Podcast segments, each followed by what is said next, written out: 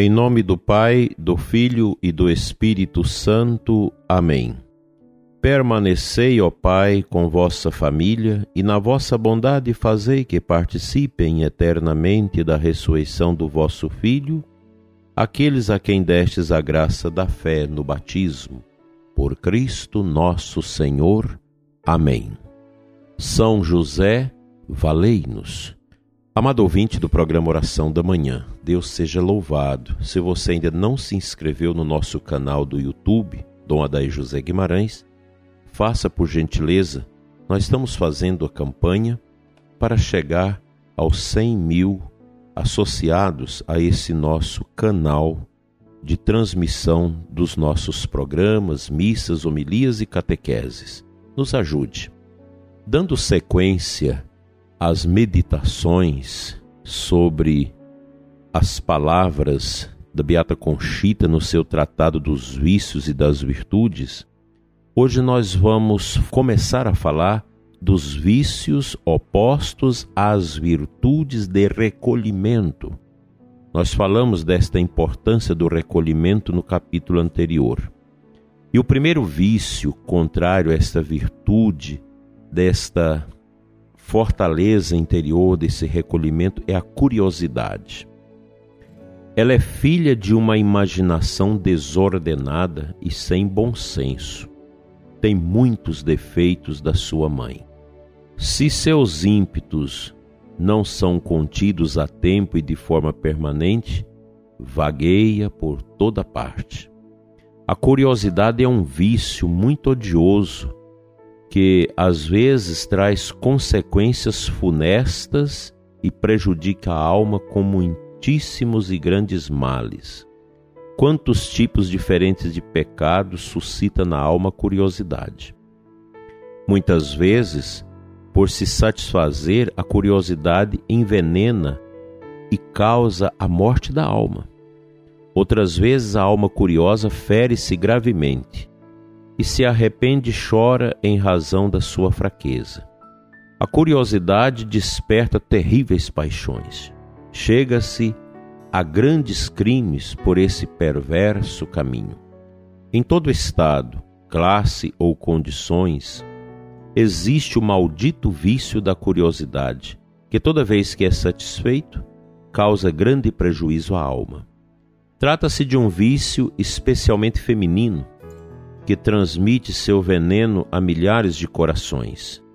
A muito custo, uma mulher logra dominar sua propensão natural à curiosidade, que nela nasce e cresce em toda sua plenitude, quando não se lhe opõe o remédio das virtudes morais. Só a virtude é capaz de moderar a força da curiosidade. Só a santidade chega a dominá-la inteiramente. Digo dominá-la e não matá-la, pois a curiosidade só morre quando morre a criatura. Consegue-se debilitá-la por meio de uma guerra constante, adormecê-la com a elevação interna do espírito, acorrentar-lhe os pés graças ao domínio de si, mas nunca matá-la e destruí-la totalmente, porque Apesar de esforço mil, a curiosidade de quando levanta a crista, reversando seu hálito mortífero na alma. A mulher que consegue dominar sua curiosidade obtém grande triunfo, dá um grande passo na vida espiritual rumo à perfeição, pois onde há curiosidade não pode haver a ação e santa quietude do Espírito Santo. Consiste o vício da curiosidade num desejo instintivo de conhecer o que é oculto, sentindo-se a alma poderosamente impelida a desvendar todo tipo de segredo. Basta que algo, ainda que insignificante, seja oculto e o desejo se vê compelido e instigado crescendo conforme a dificuldade para desvendá-lo. Quantas vezes a curiosidade é desproporcional à pequenez do seu objeto? A curiosidade anda de braço dado com sua irmã a inquietude. Uma alma curiosa sempre inquieta e vive desordenadamente. A imaginação é o combustível da curiosidade. Atiça e impulsiona com todo tipo de tentação. Eliminando a desordem provocada pela imaginação, enfraquece-se a curiosidade e uma multidão de outros vícios. Onde há mulheres, ali também há curiosidade, diz Conchita. Não quer dizer que no homem não haja também esse vício. Tomara não houvesse. Entretanto, a curiosidade é um vício especialmente feminino. Entre as religiosas destaca-se o vício da curiosidade, também o da curiosidade interior ou espiritual, que causa grandíssimos males às almas. Ensoberbece e afugenta o Espírito Santo. A curiosidade entristece o Espírito Santo. Não parece bom que a alma queira saber como e por que recebe esse dom divino. O Espírito Santo tem desgosto das almas que, em seu íntimo, querem averiguar o futuro. Agrada-lhe que as almas se abandonem cega e totalmente em suas mãos divinas e à sua santíssima vontade.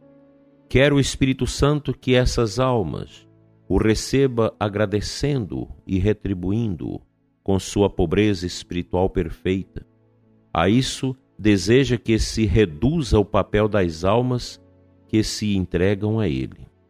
Para possuir uma alma, o Espírito Santo exige completo abandono não apenas da vontade, mas também da memória e do entendimento, que nada importe à alma subir ou descer, sofrer ou gozar, mas morta todo querer ou curiosidade interior se deixa levar pelo vento, totalmente entregue à vontade divina.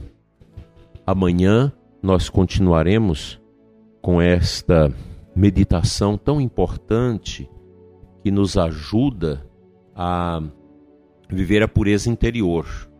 Todos nós temos, infelizmente, esse pecado, esse vício da curiosidade. É difícil conter, as más notícias, as coisas que pedem de nós o segredo. Há muita curiosidade nos corações de todos nós, não só das mulheres, como diz a Conchita, mas de todos nós. A gente precisa trabalhar essa miséria e não cair nela, porque ela não faz bem para o nosso enlevo e o nosso crescimento espiritual. Que Deus nos ajude a superar o vício da curiosidade que estraga toda a dimensão do acolhimento interior.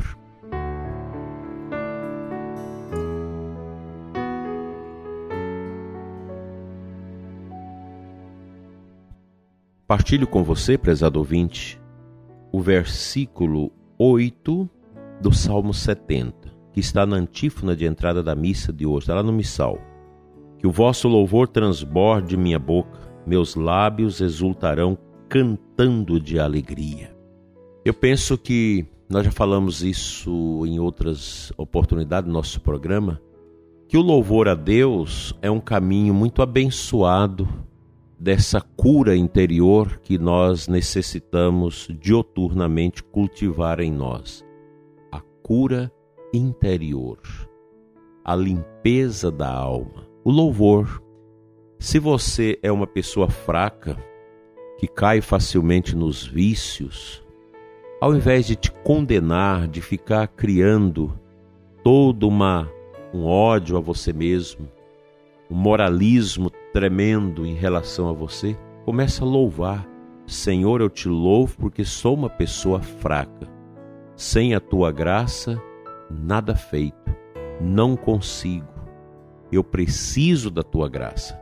Eu acho que é por aí que nós vamos trilhando esta senda maravilhosa da, da verdadeira entrega a Deus e vamos assim curando os vícios, dentre eles a curiosidade, e a gente passa a ser aquela pessoa tranquila que aceita o agora.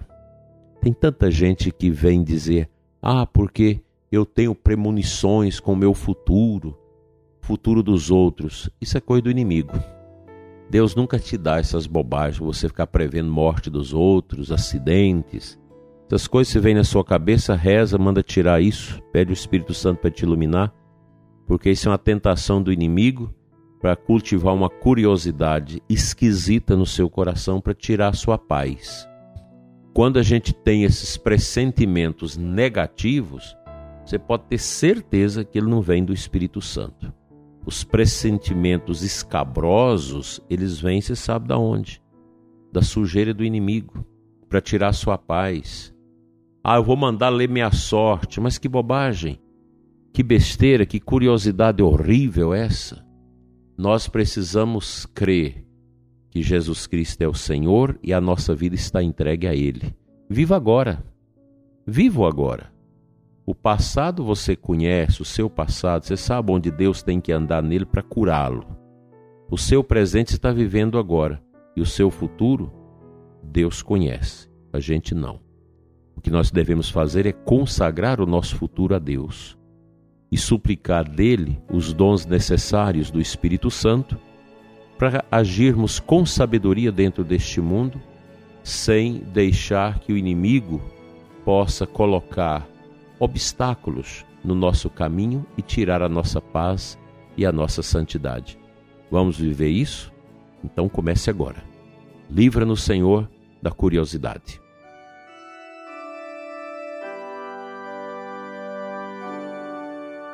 Pai Santo, Deus de amor, eu quero te apresentar essa pessoa que está orando comigo neste momento, que está ouvindo este programa e que precisa da sua ajuda.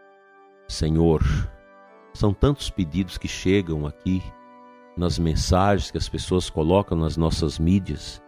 Eu quero orar por todas essas intenções que os nossos ouvintes colocaram ontem, hoje, outros dias. E por você que reza comigo.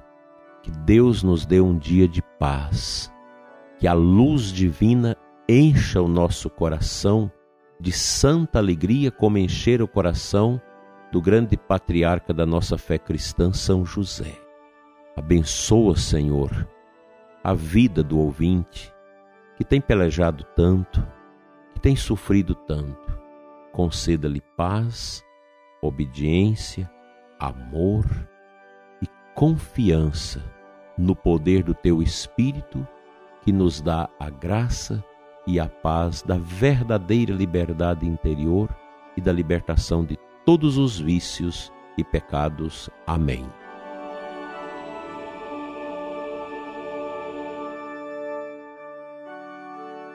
Pela intercessão de São José, venha sobre você e sua família a bênção de Deus Todo-Poderoso, Pai, Filho e Espírito Santo. Amém.